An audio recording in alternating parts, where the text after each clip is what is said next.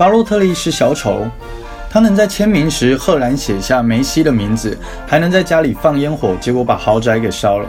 无所不能的他，却可以以一个马赛回旋帅气的踢丢单刀，气得教练半死。他疯起来训练假人，脚旗杆一个都逃不掉。前一秒霸气抢断 Ramos，后一秒立刻陷入人生思考：这什么东西啊？太难喝了吧！骚的不止庆祝动作。他还穿着浴巾大闹发布会现场，尽情展示迷人身材。但真正让八神的名号响遍全球，还是一二年欧洲杯上的惊天一拖，拖出万人狂欢，拖出 P 图狂潮，拖出小丑本色。但这是真正的巴洛特利吗？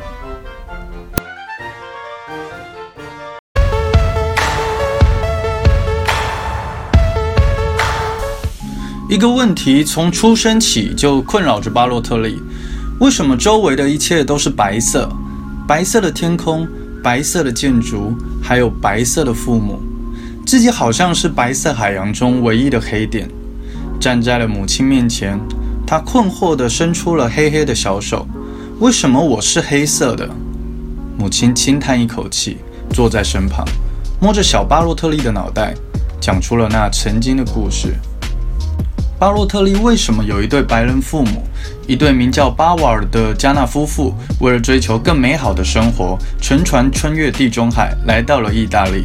一九九零年八月十二日，巴洛特利出生了。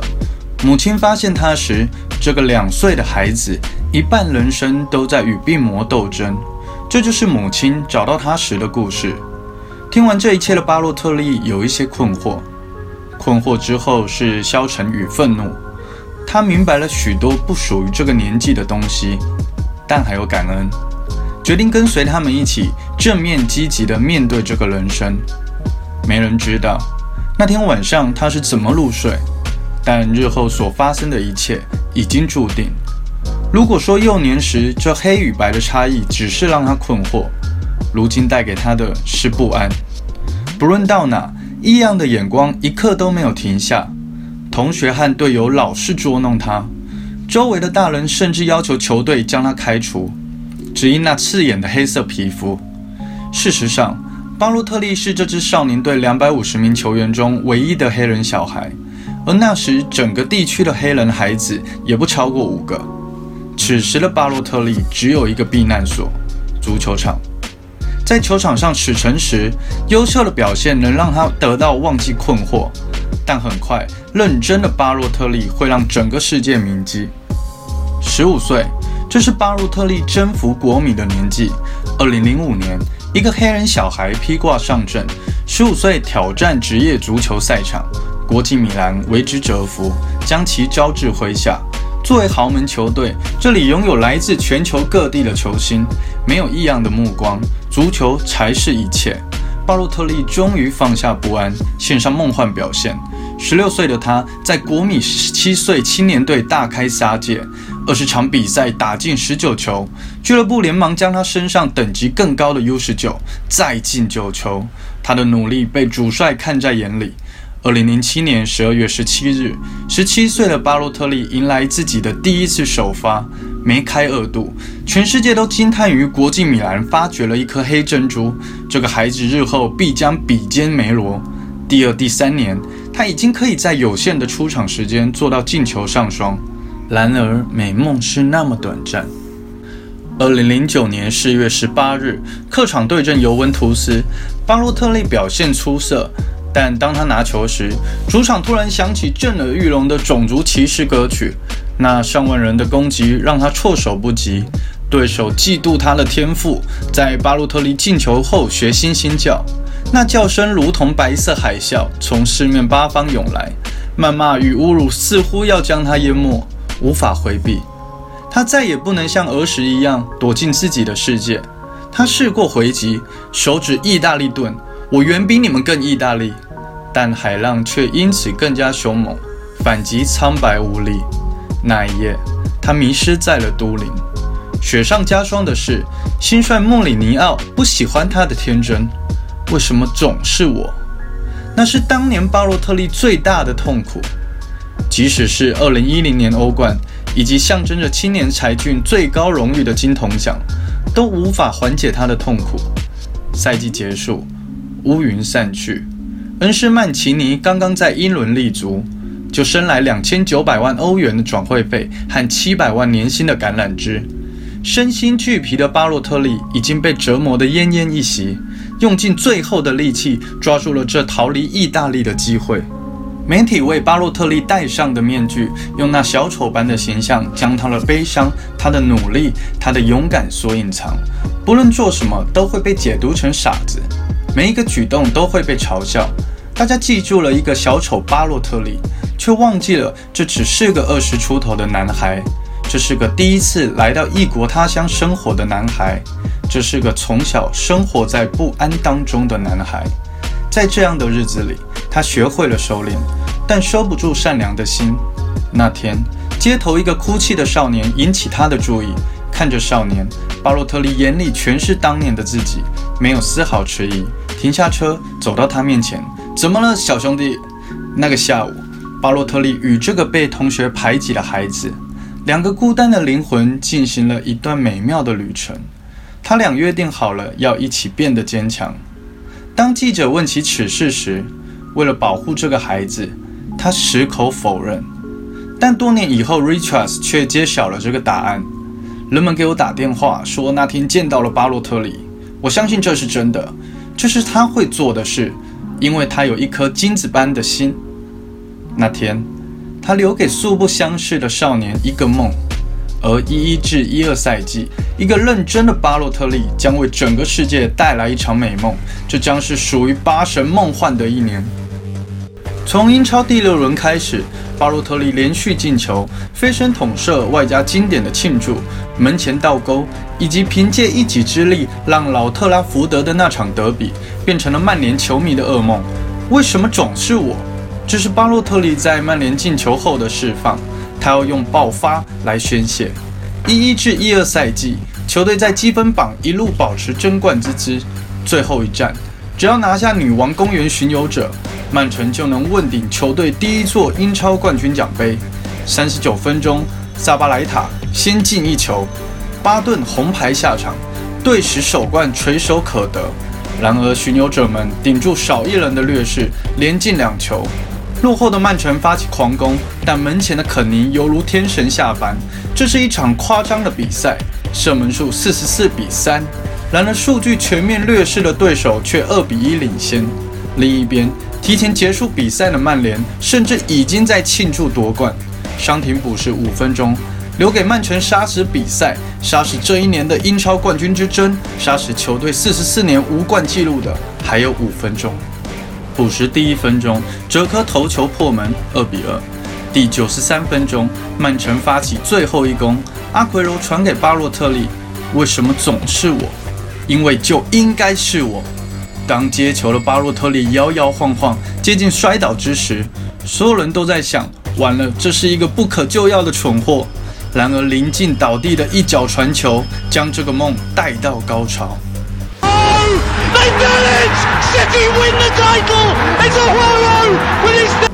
此时此刻，英超的赛场上变了天，因为现在皓月当空，伊蒂哈德的万人狂欢就是对巴洛特利最好的肯定。终于，他是用足球为球迷带来欢乐。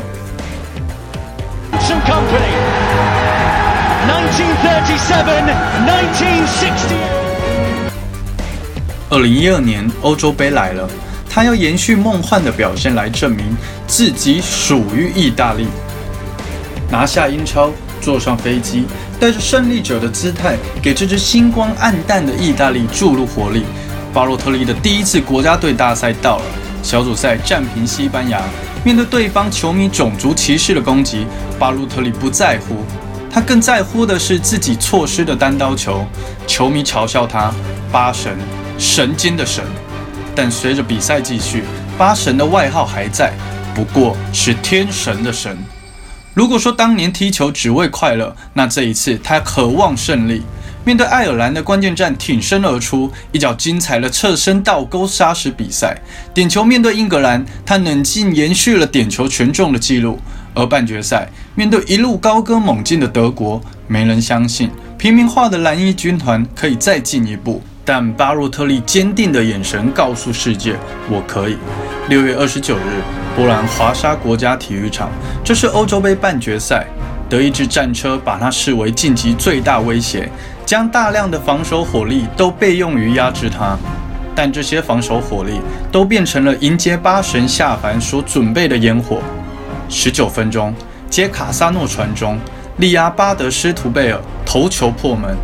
第三十五分钟，蒙托里沃左路长传，巴神漂亮插上，将防守球员远远甩在身后。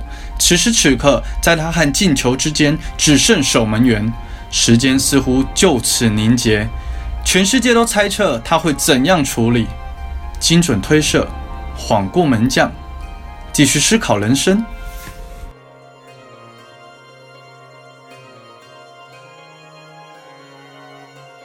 进球后的巴洛特利，这个被父母遗弃的孩子，这个被记者没日没夜骚扰的孩子，这个被种族歧视一次次淹没的孩子，脱掉上衣，露出了犹如古罗马决斗士般健硕身材。